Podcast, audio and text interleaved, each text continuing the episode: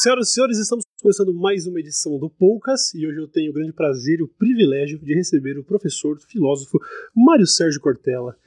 Muito bem-vindo. Que bom, obrigado. Muito bem-vindo. Você sabe que eu assusto com a palavra privilégio.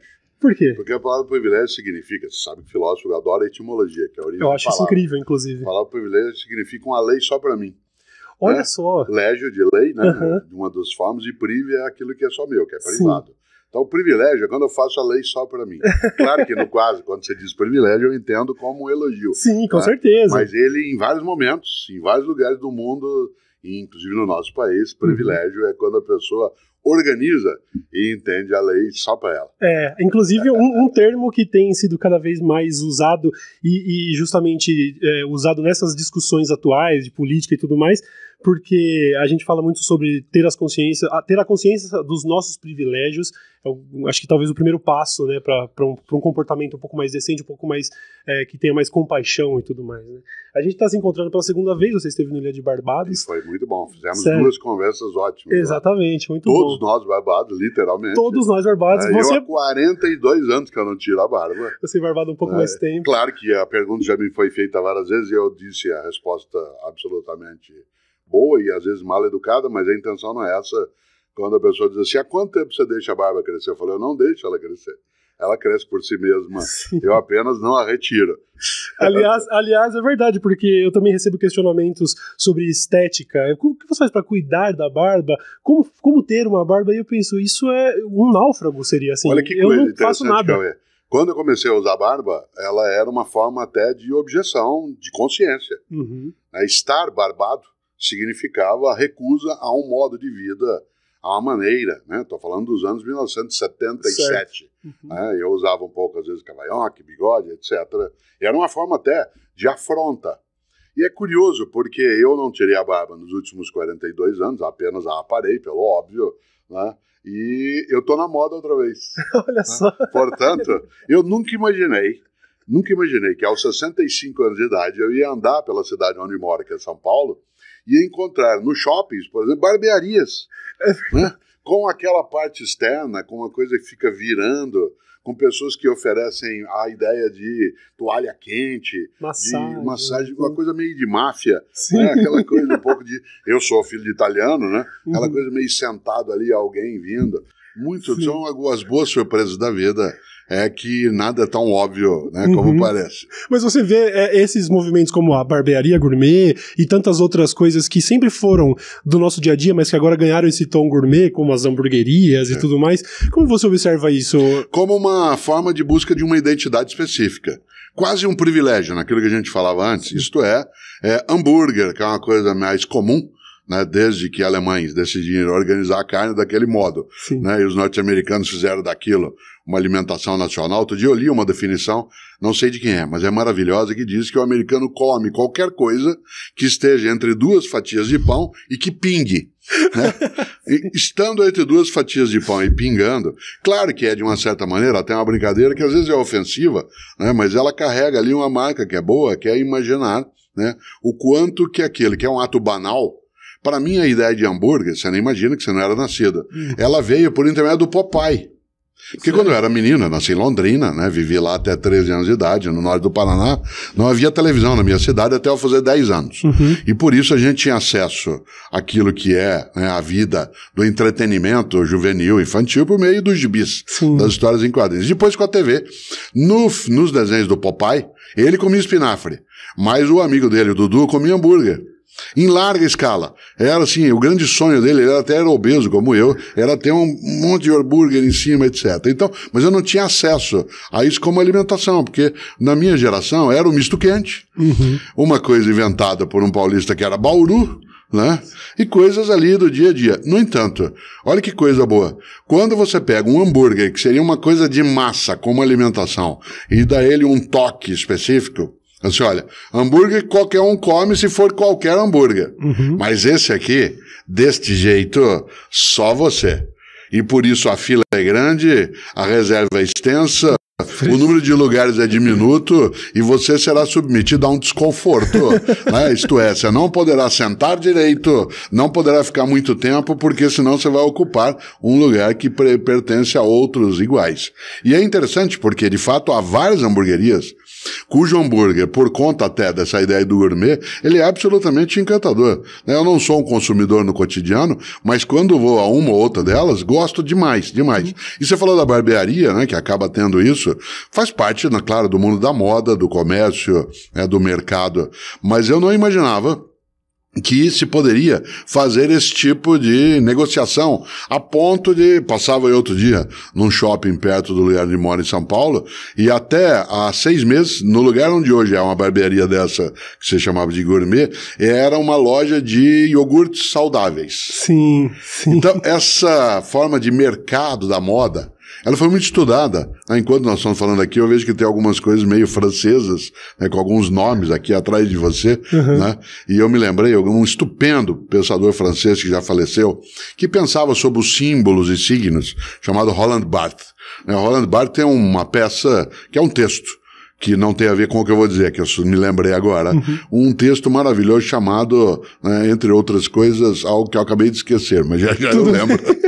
e uma das coisas boas que fez, né, o Roller Barthes foi fazer um livro chamado Mitologias, em que ele vai analisando cada um dos signos e símbolos de uma sociedade que consome a si mesma, consumindo, né, essas outras coisas. E uma coisa maravilhosa é ele indicar o quanto que o alimento, quando ele sugere né, uma possibilidade de elevação do espírito e a pessoa sobe junto, isso dá ela um status que ela não tinha. Uhum. Agora, uma curiosidade histórica: os romanos, há 2.500 anos, tinham uma refeição entre o almoço e o jantar que só alguns tinham direito.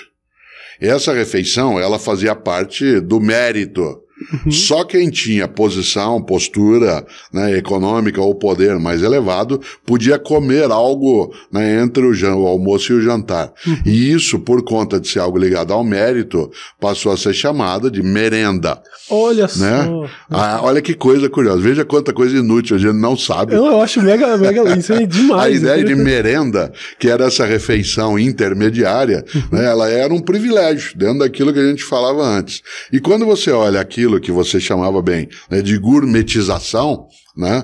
Eu acho que isso tem exatamente essa capacidade de dar algo que assim eu não sou como todos. Eu até faço como a maioria, uhum. mas eu faço diferente. Sim. Nem sempre é assim. Sim. E também existe um, um comportamento mais recorrente atualmente por parte de, de alguns grupos é, que consomem o que gostam de chamar de alta cultura e que uma espécie de gourmetização até mesmo dos seus gostos musicais e de filmes e tudo mais. Eu queria saber como você enxerga esse, esse movimento, esse comportamento de, de, de pessoas que olham pro, por exemplo, pro funk, pro axé. Como foi dito por uma deputada essa semana, é, aqui não ouvimos funk e axé, axé somente alta cultura. É. E como, é muito interessante porque eu tenho um curso que está no mundo digital, estará de maneira mais direta, chamado Filosofia e Nós com isso. Uhum. Claro que a primeira aula é filosofia e eu com isso, isto é, como é que eu entrei nisso.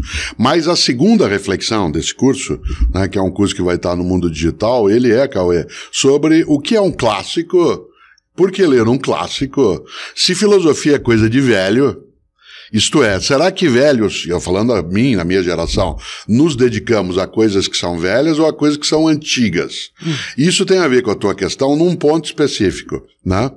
A noção de clássico, e a gente chama música sinfônica de música clássica.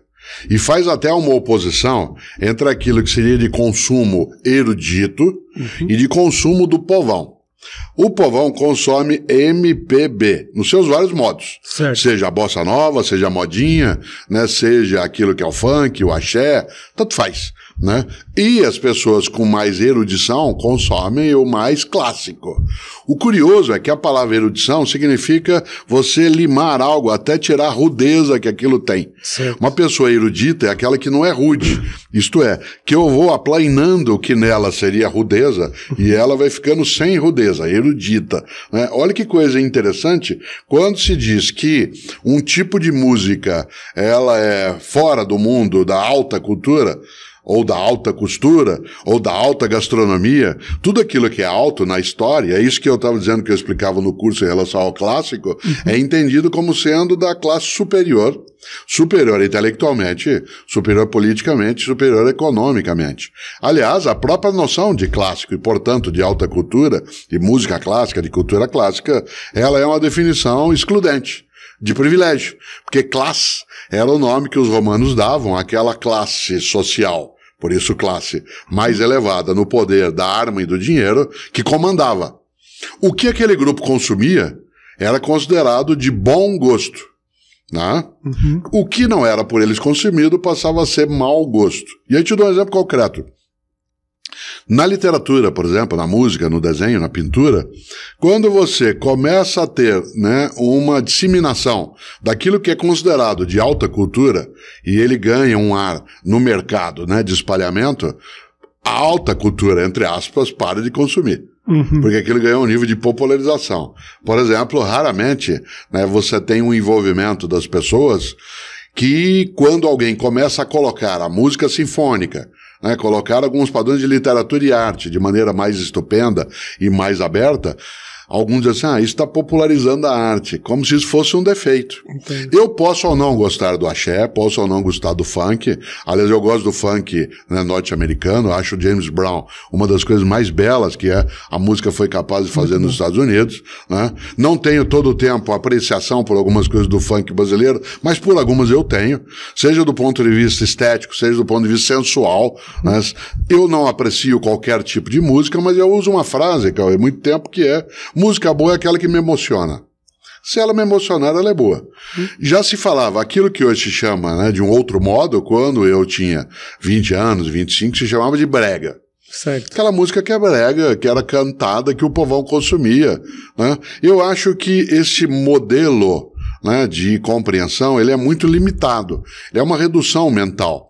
Haja vista que uma parte da elite brasileira ela tem um desespero, às vezes, de participar de um desfile de carnaval. Ela quer fazer parte da turma que desfila na avenida, é capaz de pagar caro e para poder se comportar como a empregada dela se comporta, né? E curioso, o Luiz Fernando Veríssimo tem um ótimo conto que ele trata disso, em que a patroa implora para que a empregada deixe ela desfilar. Diz, mas eu pago, eu faço o que eu quiser, eu empurro o carro. E ela diz, não, aquilo é para nós. Ela falou, eu quero ser um de vocês. Ela diz, mas o tempo todo, não, só nesses três dias de carnaval. então, existe né, uma certa forma de né, colocar de lado aquilo que não é entendido como alta cultura. Esse é um termo perigoso. Tem um outro lado perigoso, que é a gente heroificar ou mitificar aquilo que é mais simples. Exemplo. Muita gente faz do folclore ou da arte popular algo que se diz, está vendo? Isso é a verdadeira arte. A pessoa faz no Brasil carranca do Rio São Francisco. Ela faz o bonequinho de barro, ela faz a escultura, como fazia a mestre Vitalino. Aquilo é maravilhoso. Mas se ficar só naquilo é limitado. Uhum. Tá? É claro que é bonito ver alguém fazer algo com a terra, mas ele só faz aquilo porque ele só tem a terra. Se você oferecer a ele um mundo tecnológico, um mundo da formação, que é um direito humano de ter, uhum. ela fará, a pessoa fará coisas mais elevadas. Um menininho brinca assim na roça, né, com um caminhãozinho feito com um osso de animal que já morreu, né, faz uma vaquinha com a batata cheia de, de palitinho, mas se ele não tem a mesma forma de acesso, né, ao mundo do conhecimento que alguém que tiver mais condição. Como, por exemplo, você e eu na nossa vida tivemos a possibilidade de mexer num caminhãozinho eletrônico, de explorar, desmontá-lo inteiro e não montá-lo nunca mais em toda a existência. Né? Isto é, isso gera curiosidade, capacidade. Né? Então, nem a mitificação né, do mundo da cultura clássica é necessário e viável, uhum. e nem também o da cultura popular. Né? Não é porque a gente dá esse passo que seria desse modo. Por exemplo, você pega duas pessoas no Brasil que são geniais porque elas circulam de um ponto ao outro. Fernanda Montenegro ela é capaz de fazer né, a assunção de uma personagem em que ela vai ao encontro e abraça todo aquilo que seria né, a cultura popular brasileira ou a população majoritária agora, mas não para sempre, né, com menos capacidade econômica, mas ela também faz né, aquele papel sofisticado em que ela vai atrás né, de Shakespeare com o que ele pode trazer. Você olha, por exemplo, Chico Buarque de Holanda, ele vai, ele transita naquilo que é um samba né, que é absolutamente delicioso, como né, uhum. né, Morena, Morena de Angola, se não me engano, o primeiro nome da música, até altas elaborações como construção, né, que vão lidando. Então, você tem alguns homens e mulheres que fazem essa transição. Por isso, né, quando alguém diz, não, mas isso aí não é coisa, nós consumimos alta cultura, necessário balizar um pouco os dois movimentos. Legal, muito legal. Eu queria voltar um pouquinho para o trecho em que você disse é, sobre a patroa que durante alguns dias quer ser como empregada e tudo mais, e me parece ser um, um comportamento um pouco recorrente também de, de pessoas que gostam de desprezar algum tipo de cultura, mas que no fundo a gente sabe que tem muitas socialites que falam mal do funk adorariam estar dançando funk e tudo mais. e eu queria falar um pouco sobre essa intolerância. Isso, é, via de regra, é o que acontece com intolerância de maneira geral, quando a gente olha para casais homossexuais, quando a gente olha para pessoas que são livres e para, sei lá, feministas e tudo mais, é esse tipo de comportamento de intolerância, ele é muitas vezes motivado por essa, talvez quase esse desejo de também conseguir estar ali ou coisa do tipo? Cauê, tem dois movimentos nisso. Eu vou usar uma expressão que eu uso sempre. Eu digo que todo preconceituoso, ele é covarde. Ele tem tanto medo de ser como ele é, ou de descobrir que ele não necessariamente é como quer expressar que é, que ele tem pavor de quem é o que é e não deixa de assumir o que é. Isso vale de vários modos. De maneira geral, como lembrava, o preconceituoso é covarde porque ele não quer que a outra pessoa seja diferente dele, porque se ela for diferente, ele pode se enxergar menor e não quer se olhar desse modo. O segundo movimento disso é que todo preconceituoso ele é ignorante. Porque a realidade é tão múltipla, a humanidade é tão expressiva na sua multitude, para usar uma expressão de Santo Agostinho, né? na sua multitude, que é absolutamente tolo né, você supor que o único modo de ser humano é como você é ou como eu sou. Que a única música que presta é aquela que você e eu gostamos, que o único time bom é aquele que a gente torce, que a única religião digna é aquela que você tem, que uma pessoa que é ateia, ela não tem moral, ou que só tem moral quem não é, ou não tem quem é. Então, esse tipo de exclusão né? Ele é extremamente negativo. Agora, de maneira geral, eu não sou da área da psicologia e nem da psiquiatria. Estas duas áreas costumam lidar com a possibilidade de que pessoas que são muito reativas a quem não tem a conduta sexual que ela tem, né? não gosta do mesmo tipo de música, não tem o mesmo tipo de sotaque, que em última instância o que ela tem é inveja. Né? Eu sempre fico espantado quando no nosso país pessoas supõem né, que elas podem decidir quais são os modos de conduta de pessoas adultas no que se refere, por exemplo, à prática né, do afeto, da sexualidade, tudo aquilo que não fizer mal né, a uma, um conjunto, numa comunidade, é uma decisão ali do indivíduo. E eu tenho também sempre dificuldade de lidar com pessoas que falam, Cauê, em nome de Deus. Hum. Eu acho tão arrogante isso. Parece um pouco é, prepotente. Né? Imaginar que você ou eu, já imaginou, que nós dois sabemos o que Deus quer. Vamos supor que ele exista. Certo? Então vamos respeitar todos que têm essa crença. Né? Supor que a gente sabe o que ele quer. Que ele falou comigo e disse: olha, assim é, assim não é. Eu acho um pouco arrogante. Uhum. Para não dizer que é meio entortado do ponto de vista cognitivo. certo? Belas palavras. É, é um xingamento. Mas é meio arrogante. Eu tenho a minha religiosidade, uhum. né? A minha percepção de uma divindade, ela não é exclusiva focada. Já tive minha família de formação católica. Eu fui monge, né? Fui religioso dentro da ordem carmelitana descalça quando eu estava na universidade, inclusive. Uhum. Eu tinha 18, 19, 20 anos de idade. Tive aquela noção focada, né? Na noção de uma divindade. Não perdi minha percepção de religiosidade, continuo com ela, mas eu de maneira alguma me colocaria na postura de alguém que sabe o que Deus quer uhum. e age em nome dele. Eu acho que se existe uma força, como eu imagino que exista, tem o nome que tiver, no singular, no plural, com aspas, sem aspas, seja o que for. É, talvez essa força saiba fazer por si mesma. É, né? E talvez ele não precise que um menino de Londrina, com 65 anos de idade, venha e diga: olha, essa é a rota, esse é o caminho, é por aqui que nós vamos. É, a minha noção de uma força superior é mais superior né, do que imaginar que eu é que preci sou precisado né, para fazer isso. Eu não quero com essa minha fala, desrespeitar, nem desejo, né? Quem tem a sua crença, quem faz parte do seu clero, né? Por exemplo, eu, você já conversou com a monja Cohen, ela e eu temos um livro delicioso chamado né, Nem Anjos Nem Demônios, a né, Humana Escolha Entre Virtudes e Vícios. Ela é uma religiosa, uhum. né, da tradição Sota Zen, né, do budismo, mas ela não fala que a força divina quer isso ou aquilo. Aliás, porque o budismo não tem a divindade na né, estrito senso. Se mesmo que ele tivesse, ela não o faria. Então, não é que eu seja avesso a pessoas que têm a sua tarefa como clero em qualquer religião, uhum. Mas é necessário uma humildade para não imaginar que Deus precisa de mim em vez de ser o contrário. que sem mim ele não agiria, uhum. que ele age por meu intermédio. Eu acho que ele é um pouco mais poderoso do que Cortella né, ser aquele que vai fazer Sim. as coisas acontecerem. Todos os relatos, por exemplo, no Ocidente, que o judaísmo nos legou, em que a força divina, na crença judaica, depois absorvida pelo cristianismo e pelo islamismo, tem presença, como, por exemplo, Moisés que abre o mar, isso faz parte de toda uma construção simbólica belíssima, uhum. belíssima em relação ao mundo possível, né? Mas, né, quando você observa essa prática de uma construção simbólica de amorosidade pelo mundo e pela criatura, né, o Criador pela sua criatura, é sim parte da beleza. Mas dizer que esse Deus, ele é meio limitado. Parece errado, né? Parece estranho.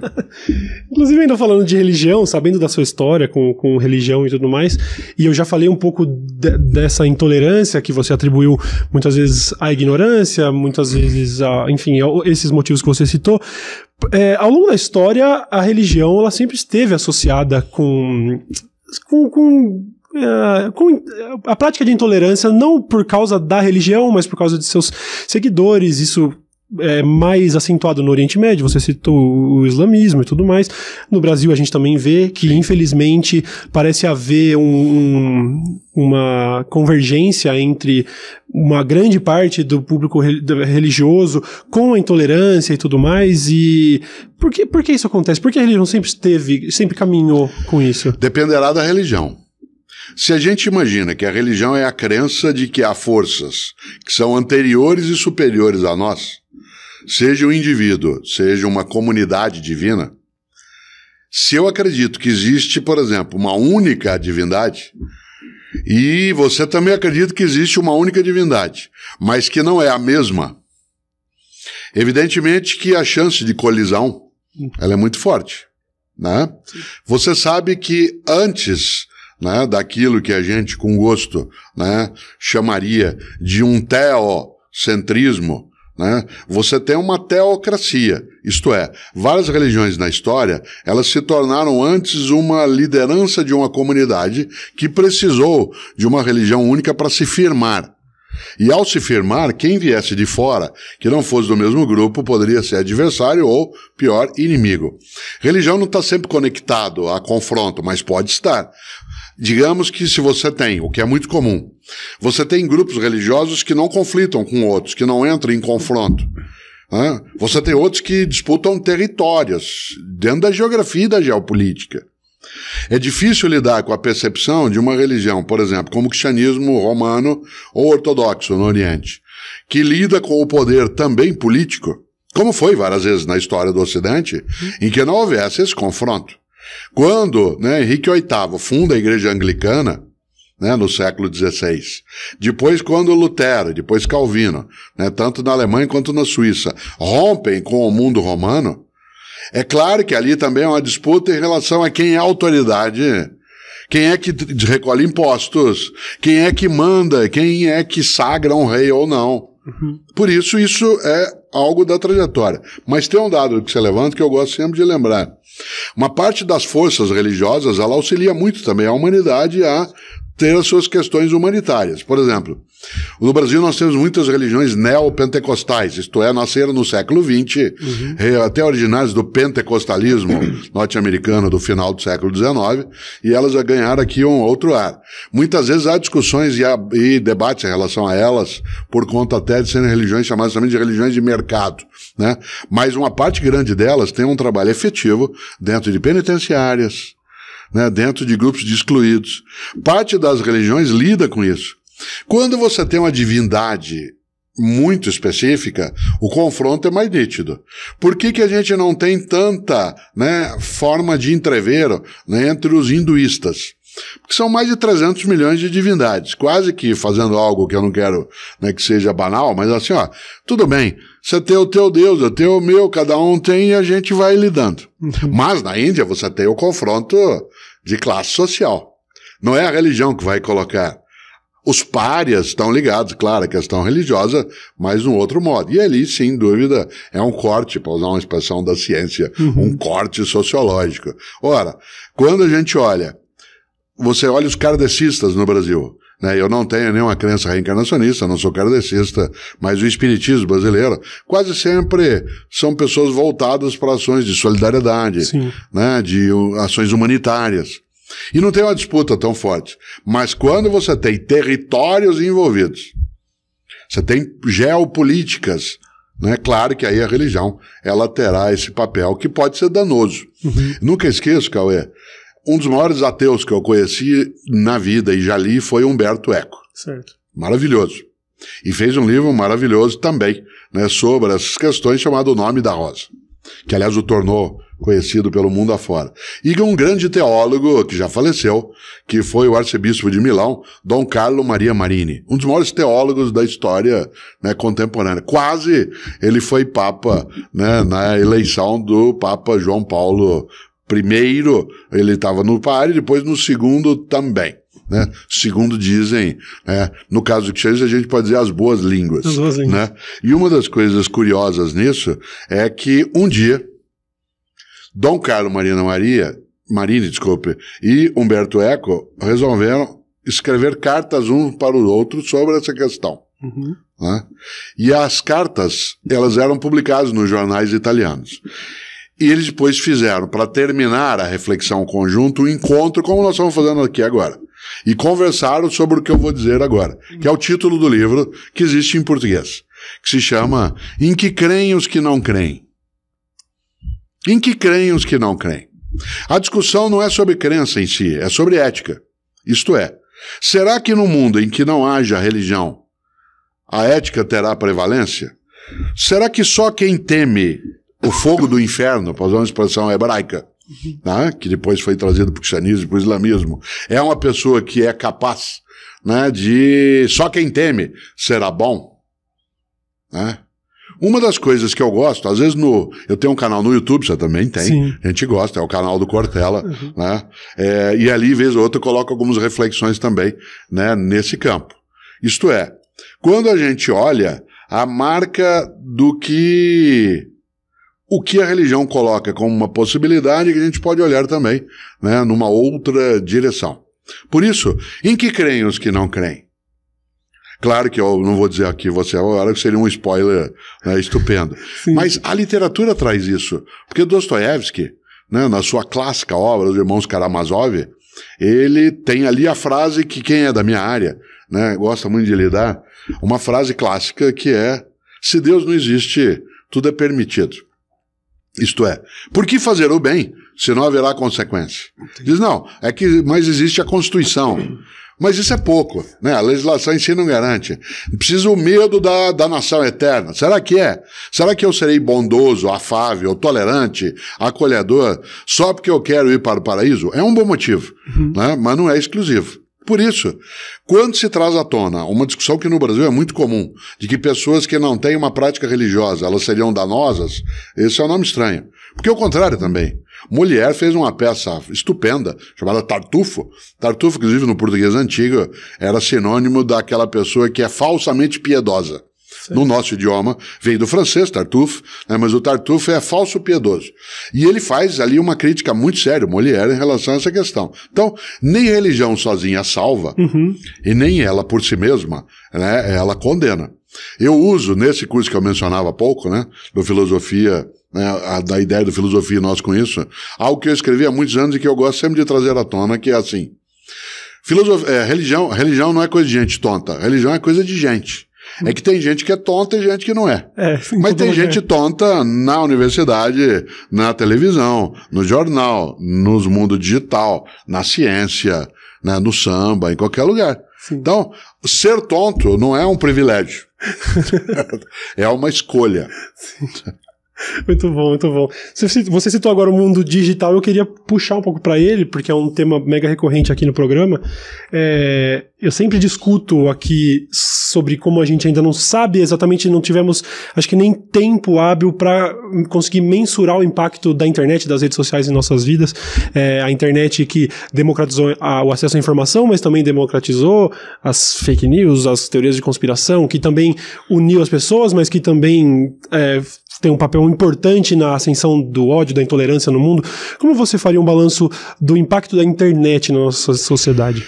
Como eu sou de uma geração bem anterior à tua, quer dizer, meus filhos é que têm a tua idade, né? Portanto, eu pude fazer não só a transição de um mundo absolutamente analógico para o mundo digital, como fiz a, a transição com eles e muitas vezes contra eles, às vezes ao lado deles, às vezes recusando essa condição.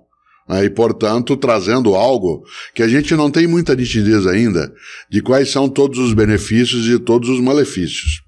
Eu fui fumante de cigarro durante 30 anos. Quando eu cresci, o tabaco, ele era não só elogiado, como havia publicidade do tabaco, não só aquela que mostrava que eu ia ter uma vida aventurosa, cheia de amores, cheia de sexualidade, mas também de que isso ia me deixar mais inteligente, mais animado. Pois bem, o tabaco era entendido como sendo um promotor de vitalidade. Nós tivemos uma inversão dessa questão. A gente hoje, quando eu olho a distância, né, o tempo que eu, durante 30 anos, eu fumei cigarro, eu olho aquilo, não que eu não tenha vontade de fazê-lo. É, um- pra mim é uma resistência muito boa. Eu parei faz 20 anos e 20 quilos, né? Então, Olha só. né? Isso significa que eu tenho, assim, naquilo algo que, às vezes eu tenho desejo, e é evidente, né? Mas eu não tenho mais o charme que tinha.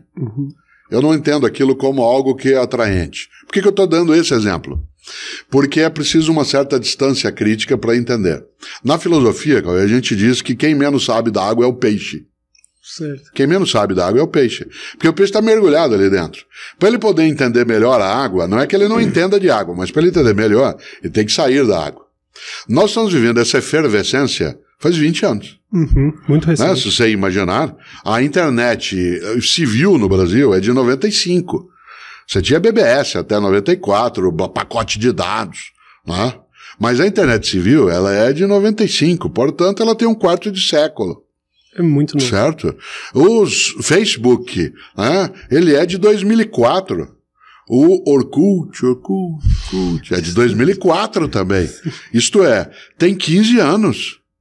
Isso significa que um chinês, e eles sabem fazer isso com muita inteligência, e indianos também, eles entendem algo que nós ocidentais temos dificuldade. É, nós somos muito jovens na história. Nós somos povos com 500 anos. Chineses e indianos têm 5 mil anos de história. Eles já passaram e sobreviveram a tanta coisa que eles riem bastante quando a gente já quer avaliar as coisas. Eu nunca esqueço que quando se completou 10 anos do atentado às Torres Gêmeas, né, portanto, em 2011, né, no dia 11 de setembro de 2011, 10 anos. Eu fui chamado para uma discussão sobre isso, uma década. Disse: olha, a gente sempre vai lembrar isso como um evento humano fratricida. Mas é difícil avaliar as consequências porque são 10 anos. Aí você olha, mas é uma década. Mas um chinês olharia aquilo e diria: 10 anos? Vocês estão querendo avaliar o quê? Né? 20, 30 anos de mundo digital? Não, talvez. Né? Os chineses, há 10 anos, há 10 anos, eles estavam comprando 400 pianos Steinway, que é o melhor piano do planeta. Porque eles queriam, em 2040, ter os melhores pianistas do mundo. Essa visão mais elástica que indianos têm, chineses, não é uma questão de nacionalidade, mas de tempo de existência. Uhum. A idade mais longa pode oferecer sabedoria para quem medita sobre ela, ou tolice para quem acha que já sabe e está pronto. O mundo digital tem encantamentos magníficos. Ele consegue que a gente agrupe nossa inteligência, organize nossa estrutura. Eu jamais teria aquilo que hoje eu consigo. Eu sou professor há 45 anos. Né? Dia 15 de outubro é dia do professor. O que é um professor hoje? É alguém que tem uma sala de aula? Também. É aquele que tem 40 anos desculpa, 40 alunos dentro da sala? Também é. Mas também pode ser gente como você e eu, que dialogamos, discutimos, que temos nossos canais, que atingimos pessoas. Quem imaginaria, né, que eu conseguiria fazer uma conversa como essa e a gente teria milhares de pessoas agora para usar uma expressão antiga do português, live. Live. e poderíamos ter também, né, pessoas que na sequência, daqui uma semana, dez dias, um ano, um chinês diria mil anos, né, alguém estaria ali nos, não, né, nos assistindo e participando. Então, há um encantamento. É maravilhoso a possibilidade de supor algo perigoso, que é a supressão do tempo. Né? Porque o que é o mundo digital, senão a transformação de átomos em bits, né? e, portanto, a supressão daquilo que é a concretude. Né? É a virtualização. É transformar aquilo que é essência em possibilidade. Né? E nessa hora, é claro que quando a gente olha, é cedo. Há uma história antiga contada sobre um dos líderes chineses. Às vezes se fala que foi o Mao Tse Tung, às vezes se diz que foi outro né, dos líderes da China. E uma das coisas boas é quando se diz que certa vez se perguntou, por exemplo, ao Mao Tse Tung, se fosse ele. O jornalista perguntou ele isso há uns 30 anos. Qual a opinião do senhor sobre a Revolução Francesa? A de 1789, Sim. também chamada Revolução Burguesa. Qual a sua opinião, ou a opinião do senhor, claro, né, sobre a Revolução de 1789? E ele disse: é muito cedo para avaliar. é muito cedo para avaliar. Isto é, ele falou isso 200 anos depois. Né? Por isso, quando, né, uma das coisas que eu gosto, eu falava do dia 15 de outubro, é o dia que eu vou lançar um curso, esse que eu mencionei, e já propagandeei aqui várias vezes. Por favor. Que é uma coisa que o mundo digital permite. Dia 15 Sim. de outubro, filosofia e nós com isso. Dez reflexões sobre né, a ideia de trabalho, ecologia, convivência, a nossa ideia de esperança. E uma das reflexões, uma das aulas é exatamente sobre o mundo digital, uhum. em que eu trabalho lá, e vou trazer aqui para você, né, antecipando aquilo que é um aperitivo. Né? Uhum. Né? Agora eu gosto de brincar com a etimologia de novo. Aperitivo uhum. vem de um verbo, de um verbo aperire, né, significa provar. Certo. E daí vem a palavra perigo também. né? ah, é aquilo que te prova. Uhum. E não aquilo que você prova apenas. Né? E é interessante porque nesse capítulo do curso, nesse módulo do curso, né, Filosofia e Nós com Isso, ele que lida com o mundo digital, eu digo, cautela. A gente não pode nem ter informatofobia, isto é pânico, do mundo digital, e nem informatolatria, ou seja, adoração do mundo digital. Uhum. Não significa a postura do isentão. Então não sou, nem não sou, nem sou, nem não sou. Vou, não vou, seja o que for. Sim. Não, é outra coisa. Nós não podemos nem olhar a lógica do mundo digital como a redenção da humanidade e nem como a danação. Dependerá do que nós fizermos. Uhum. Evidentemente que quem vem de uma geração como eu, que transitou, meu primeiro livro foi escrito à máquina não existe mais em plataforma papel. Chama-se Descartes, a paixão pela razão. Uhum. Agora só existe como e-book. Certo. O meu primeiro livro que eu escrevi, que para eu corrigir algo eu tinha que pegar, não sei, não sei se chegou a ver isso, para poder corrigir o original, que a gente datilografava, ele uhum. saía. Primeiro que para ter cópia tinha que ter uma folha de carbono, Sim. entre uma folha e outra para poder copiar. E para eu corrigir o original, eu pegava uma espécie de esmalte corretivo, que era quase um esmalte de passar nas unhas, uhum. e você passava em cima o branquinho. Sim. Ao pegar o branquinho. Aí, que era, tinha outro sentido, não era o sentido do uso ilegal de drogas, né? Você passava em cima, e aí esperava secar, e aí eu datilografava de novo, e aí imprimia. Sim. Pois bem, faz 31 anos que eu publiquei, 31, que eu publiquei o primeiro dos meus 43 livros. 42. É porque o 43 vai sair logo. Ele não tem mais de plataforma papel. Isso é inacreditável. Mas ele não deixou de ser livro. E não deixou de ser algo que exclui o livro em plataforma papel. Por quê? Porque o mundo digital, ele é convergente, ele não é excludente. Nós estamos aqui dialogando, há pessoas que vão atrás de coisas que a gente escreve, outros que a gente canta, outros que estão numa forma que ela assiste no mobile dela, que está no bolso, outros ela vê né, online, ou ela vê live, ou seja o que for. Né? Aliás, para aproveitar, deixa Muita gente recusa o uso de outras expressões, de estrangeirismos, né, no nosso idioma, mas isso é uma coisa tão bonita quando a gente é capaz de não ter o uso obsessivo, né, como se faz às vezes no mundo corporativo, em que 40% do discurso é feito é, né, em mundo inglês. publicitário, é, exatamente. Mas ainda assim, o idioma é uma coisa tão viva que ele vai incorporando. Nós estamos, você e eu agora conversando naquilo que é o mês de outubro. Né? No mês de outubro, no final do mês, a cultura norte-americana pratica o seu Halloween. Halloween. Tem gente que fica absolutamente irado com o Halloween, que diz que é uma festa estrangeira. E eu sempre disse, gente, e o Natal? pois é, é, né? E o Carnaval, que era uma festa religiosa né, da Europa, especialmente de Veneza. Né? Nós estamos falando, se a gente for pegar o que veio desse território, é o Quarupi, né? Diz, não, mas tem as outras lendas do mato. Mas isso mesclou, né? Então, assim, não, o Halloween, ele é uma festa estrangeira. Ué, e qual que é a festa nacional? Essa nação, como nação, existe nesse território há 519 anos. Portanto, cautela. Uhum. Né? É necessário Sim. sempre prestar atenção. E o mundo digital, ele eleva né, a nossa capacidade. Eu ganhei uma docência absolutamente ampliada. Será que eu, Cortella, posso agora ser mais idiota em larga escala? Claro! Antes eu era idiota só numa sala com 40 pessoas, ou 50. Sim. Agora eu posso sê-lo. Será que tem gente que é bastante idiota? Muita gente, que aliás eu nem conhecia. Eu nem imaginava que o mundo tinha um povoamento de imbecilidades que ultrapassavam às vezes a minha, algumas vezes nem sempre, mas permitia uma outra coisa. Que eu pudesse ler com mais facilidade as pessoas com as quais eu não concordo. Por exemplo, eu não deixo de ler as pessoas que eu não concordo. Uhum. Eu não deixo de ir buscar o pensamento que eu não tenho. Por quê? Porque eu posso ficar limitado. Senão eu fico para pegar a tua caneca conformado. Fico preso aqui dentro. Sim. O mundo digital, às vezes, cria as grandes comunidades fechadas né? Em que você fica não só pelo algoritmo que os árabes gostavam, o algoritmo te impulsionava, né? Para dentro do mesmo lugar. Você fica circulando. Não, é necessário movimentos que eu consiga ultrapassar a borda. Eu preciso transbordar.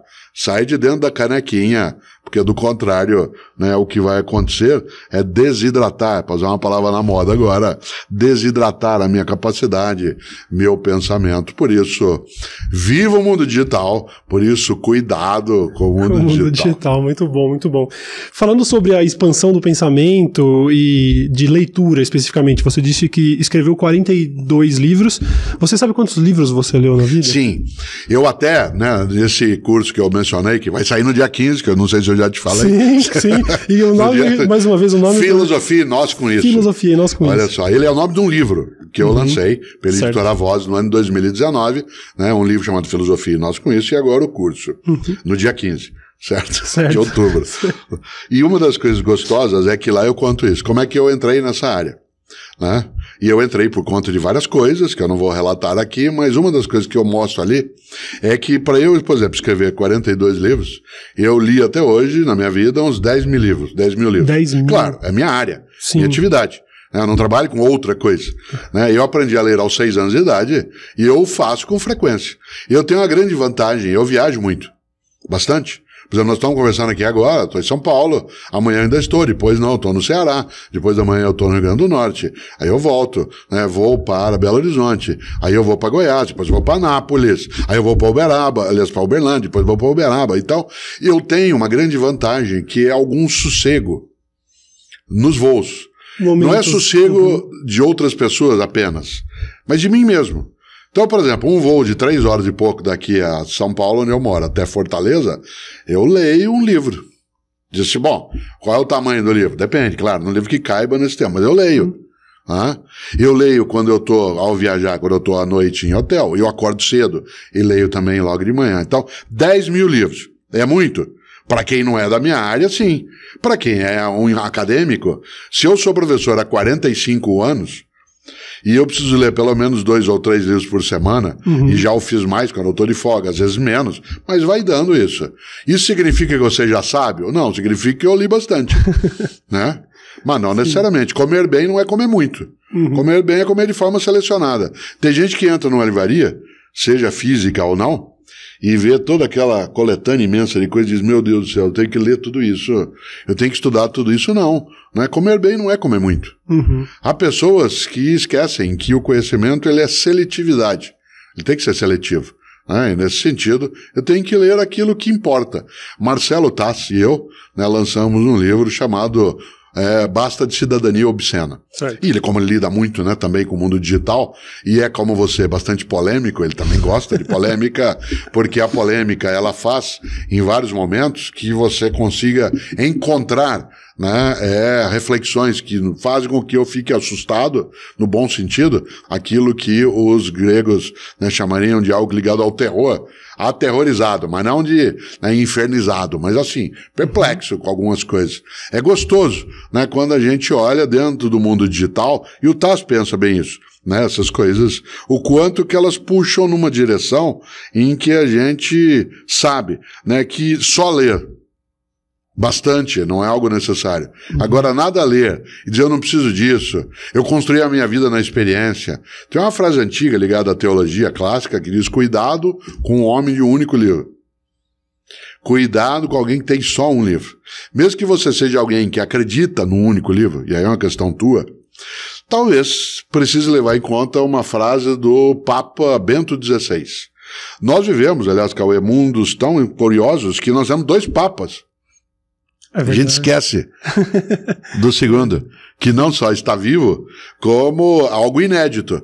Né? A tua geração cresceu quase com um único Papa. Sim. Porque da momento que você se lembra como gente, até há pouco tempo só tinha o Papa João Paulo II, João Paulo porque como II. ele ficou quase 27 anos completos, você passou por um Papa único. Sim. Eu passei por vários. Mas você imagine que agora você tem, no mundo de fartura, nós temos dois Papas. Né? Pois bem, o Papa alemão, né, o Cardeal Ratzinger, ele, que não necessariamente né, tem ele tem coisas que eu vou e adoto, não você acha que coisas não teriam. Eu tenho muito mais afinidade com o pensamento né, do atual Papa, não que ele precise disso, mas eu tenho. né? Mas o Papa Bento XVI tem uma frase que eu acho maravilhosa. Ele disse: Nem tudo que é verdade está na Bíblia, nem tudo que está na Bíblia é verdade.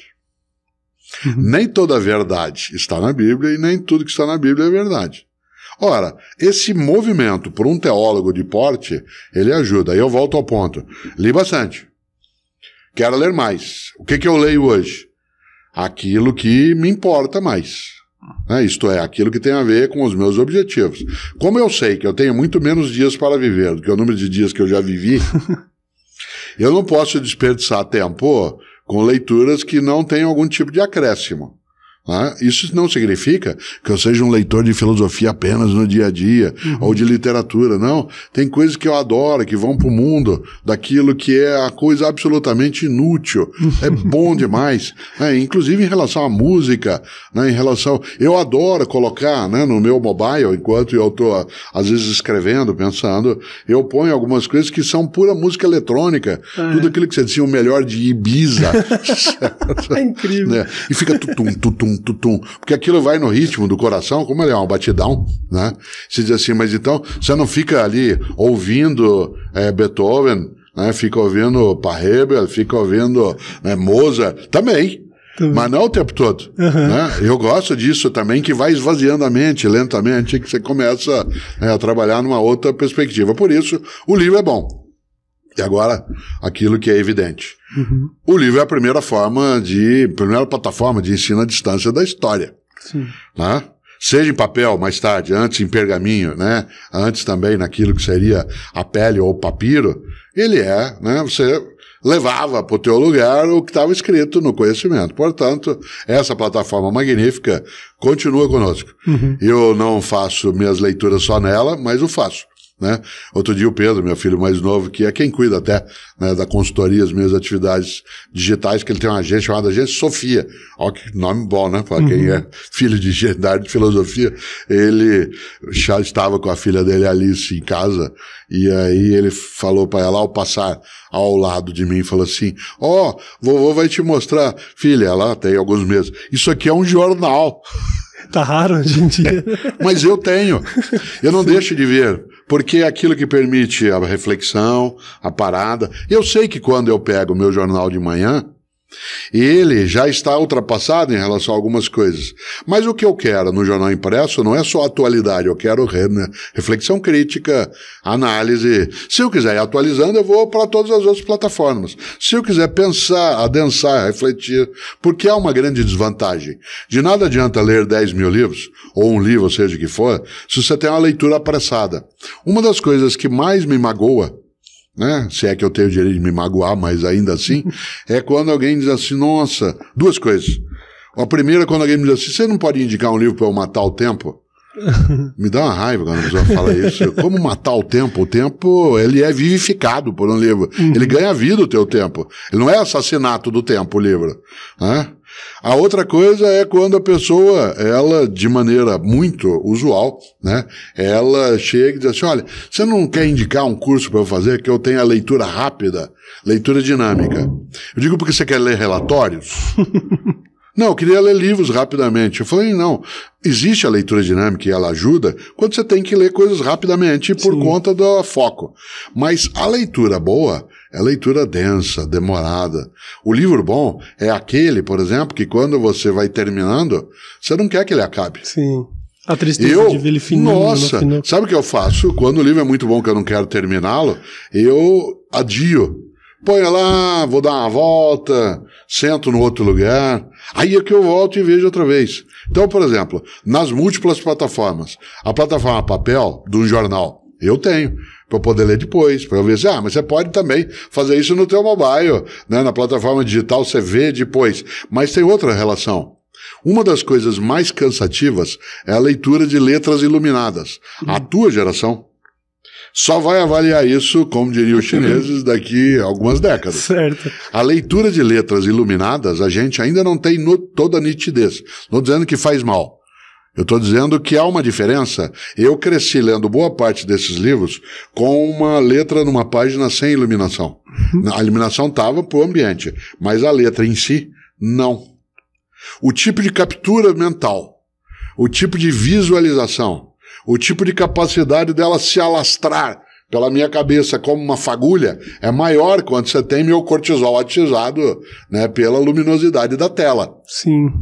Pode parecer estranho, mas algumas universidades que na Inglaterra, no mundo britânico, começaram aquilo que é né, o ensino a partir do mundo digital, elas começaram tirando tudo que era a lousa da sala de aula, a escrita gráfica, e agora estão reintroduzindo. Não para retirar o digital, mas trazendo de novo algumas formas, porque, por exemplo, para capturar. Nós estamos fazendo, você e eu aqui há bastante tempo, uma conversa em que a tecnologia está sendo utilizada para tornar disponível a Sim, conversa. Para viabilizar, né? Mas nenhum de nós dois mostrou nada até o momento, né? Eu não trouxe aqui um data show, uhum. um PowerPoint, e aí eu exibi, você pôs letrinha, aquilo piscou e ficou fazendo seta na minha cabeça. Você pode até fazer como diversão, como humor, mas não precisa. A nossa conversa, né, ela tem, se precisa ter, né, uhum. né, conteúdo suficiente para que a pessoa prenda a atenção. Quando você está com algo que tem menos luminosidade, você tem uma maneira de absorção, né, que é um pouco diferenciada. Sim. Por isso, muitas vezes, a geração com menos idade, ela que é absolutamente rápida, ela é capaz de soluções que sejam imediatas, mas não necessariamente presta atenção à densa, né? Sim. Fica mergulhada no mesmo polo. Nessa hora, a junção das gerações é que permite essa condição. Então você pega alguém mais idoso, com alguém que já tem a familiaridade com aquilo que é o mundo digital, uhum. e você consegue algumas vantagens nessa agregação. Né? Afinal de contas, Você sabe coisas, eu sei outras, a gente junta Sim. e cresce. Sim. É, eu já, eu já tinha observado a dificuldade de me concentrar em leituras nesses dispositivos por outros fatores, porque eu, eu mesmo compro livros para ler no celular e sou incomodado por notificações e redes sociais e mensagens o tempo todo. Nunca tinha observado pela questão essencial de que eu tô em um dispositivo luminoso e que não me parece adequado. E ele. Cal, ele, muitas vezes ele pode ser, ele serve para mim para várias coisas, né? É, mas ele não serve o tempo todo e não é exclusivo. Eu não acho que é só o livro e plataforma papel. Também ele. Né? Mas essa questão da luminosidade ela importa, inclusive porque você cansa um pouco né, depois de um tempo. Especialmente porque a gente tem que, quando você não você está numa plataforma que você tem que aproximar mais, né, seja para impedir que é hoje a visualização externa, eu tenho vantagens. Por exemplo, quando eu estou com um leitor de livro digital, eu posso ler sem que você saiba o que eu estou lendo. Aliás, eu posso ler livros de pessoas que ninguém imaginaria que eu estaria lendo. É verdade. Porque se eu tivesse com ele em plataforma papel, o cara ia falar, pô, lá o Cortella, hein? O que, que ele tá vendo? É interessante isso. Outro dia eu estava aprendendo algo, o Pedro estava me ensinando isso. Há alguns livros, alguns tipos de publicações, que as pessoas não querem que elas sejam visualizadas como plataforma papel ligados ao campo da sexualidade, ligados ao campo da religiosidade. Não é um, não é uma internet profunda. Uhum. Não é disso que eu estou falando. É certo. assim. É que para que a família não tenha todo o acesso. Para manter a descrição. Isso, a descrição. Uma questão de privacidade. Ora, uhum. nessa hora, né, o e-book ele tem uma grande vantagem. Mas o tempo todo com o mesmo tipo de estímulo, eu ainda não sei, não é minha área, mas Sim. eu acho que traz alguma perturbação. E eu gosto, esse curso que eu gravei, né, e que vai ao ar no dia 15 de outubro, não sei se eu te Sim, falei. Eu fiquei sabendo, fiquei sabendo. é, eu escrevo na lousa. Ah, com giz, legal. nem todas as coisas. Legal. Muitas vezes, quando vai o que eu estou dizendo, né, você tem a escrita na lousa, né, daquele modo. Então Sim. fica algo que marca né, também essa condição. Será que eu uso só lousa? Não. Será que só deve fazer isso? Será que é possível usar a tecnologia? Sem dúvida. Uhum. Né? Mas para que descartar Sim. aquilo que também se prova e que funciona tão bem. com funcionalidade? Sim. Inclusive, você falou do seu curso, eu não sei se o pessoal da audiência ouviu, dia 15 agora.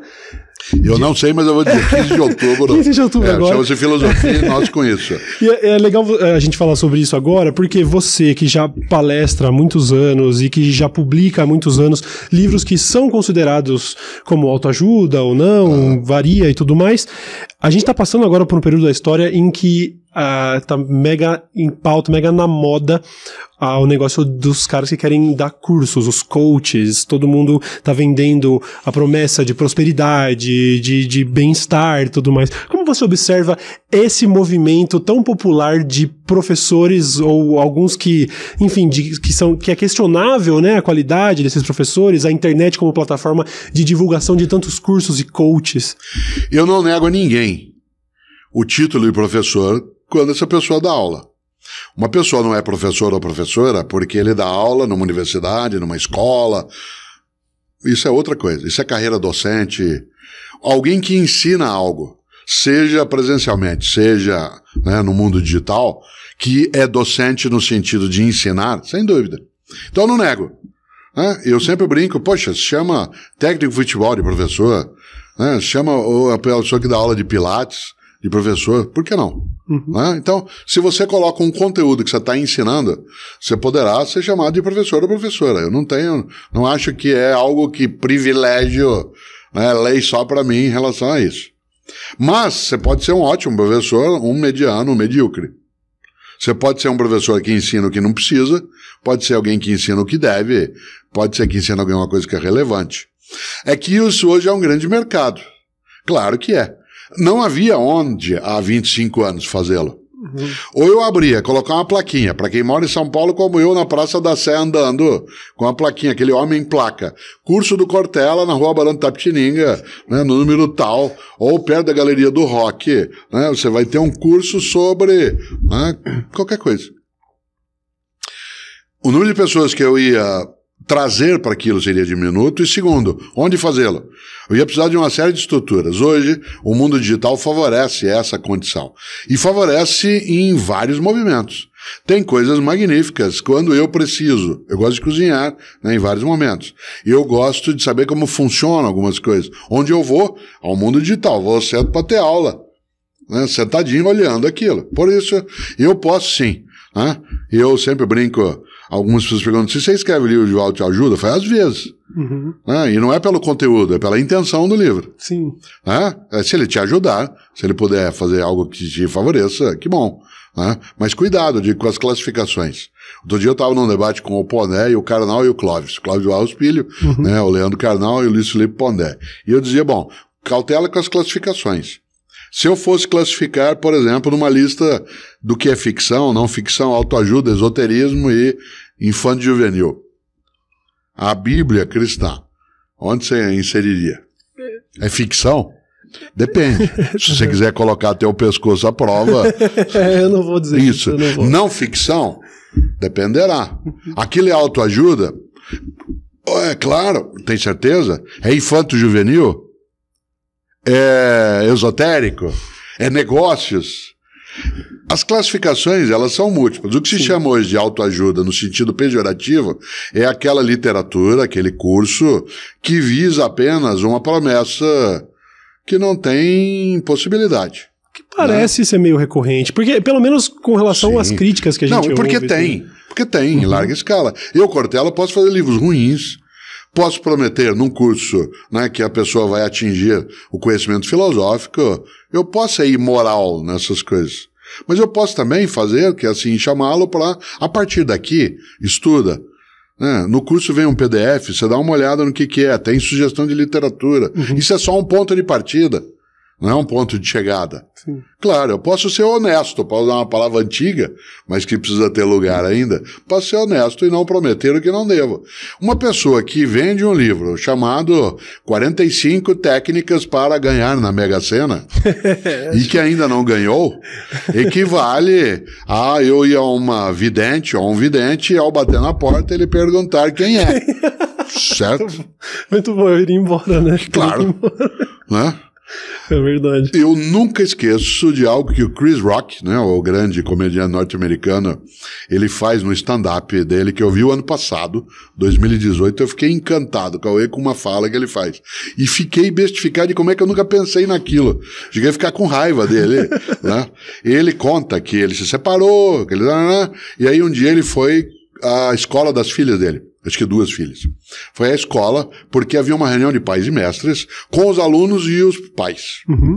E aí a vice-diretora, portanto a vice principal, né, ela fez a fala dizendo para as crianças, imagina o Chris Rock falando isso, dizendo para as crianças o quanto que elas tinham que acreditar, que se elas se esforçassem, elas seriam na vida o que elas quisessem, o quanto que era importante que você tivesse esforço, e aí você teria todo o sucesso do mundo.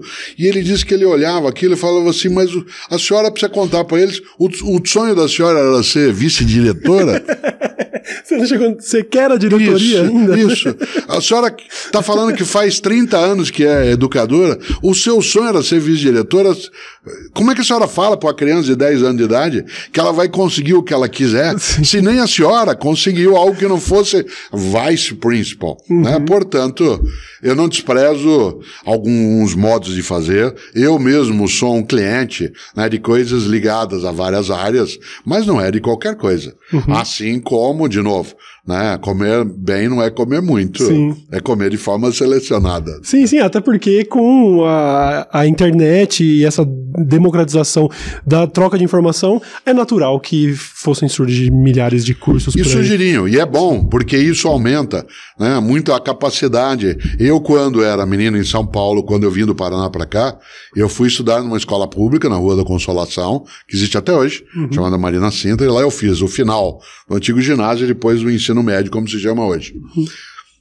Se eu não entendesse uma explicação sobre plano cartesiano, ou a minha família contratava um professor particular, ou eu ia para um colega que soubesse. Hoje eu teria uma facilidade imensa. Uhum. Né? Eu poderia entrar no mundo digital e ter ali uma aula sobre plano cartesiano, né? sobre o que significa né? o mundo gótico né? dentro da Europa do século XVI, né? E aí meu professor de filosofia fazer uma fala sobre a expressão sincrética do paroxismo ontológico e eu me senti absolutamente diminuído até a hora que eu pudesse encontrar. Mas ali também tem coisas erradas. Tem coisas erradas sobre pessoas, Tem coisas que eu errei ao escrever e que eu notei depois. Ah? Tem coisas que eu me referi usando algo que veio do mundo digital. E quando eu fui checar, não era aquilo. Sim. Tem coisas atribuídas a mim que não são da minha autoria e outras que não são, mas é o que eu adoraria que fosse. então eu deixo, às vezes, circular e vejo quando eu corrijo. São dores e delícias né, agonias e alegrias. Demais. Bom, acho que fica pelo menos a mensagem então de que se for fazer um curso, a partir do dia 15. 15 de outubro, do... dia do professor. Olha aí. Agora a última coisa. Sim. Por que, que dia 15 de outubro é dia do professor? Hum. Porque Dom Pedro I, em 1827, no dia 15 de outubro, assinou um decreto, que é o primeiro decreto no Brasil que cria a instrução primária no Brasil. Olha, Olha quanta coisa inútil a gente não sabe. Não é, isso é bom demais, bom demais. Eu, inclusive, quero fazer o seu curso. Que bom. E te agradecer por mais uma, vez ter a oportunidade e o privilégio, privilégio. De, de, conversar com você. Obrigado. Obrigado. E termino com a esperança de que a inteligência e o conhecimento seja contagioso, porque eu tenho conversado com figuras muito legais e eu espero que isso, enfim, de alguma maneira me contagie. Beleza. Muito obrigado, muito Fico obrigado. Feliz. Muito obrigado, professor. Vocês sabem onde encontrar, então, o professor Mário Sérgio Cortella. Tem canal no YouTube, confira lá também as novidades sobre o curso, acompanhe-o nas redes sociais. Ele tem dezenas de livros publicados, palestras e tudo mais. Nos vemos, então, no próximo episódio. Muito obrigado, rapaziada. Até mais.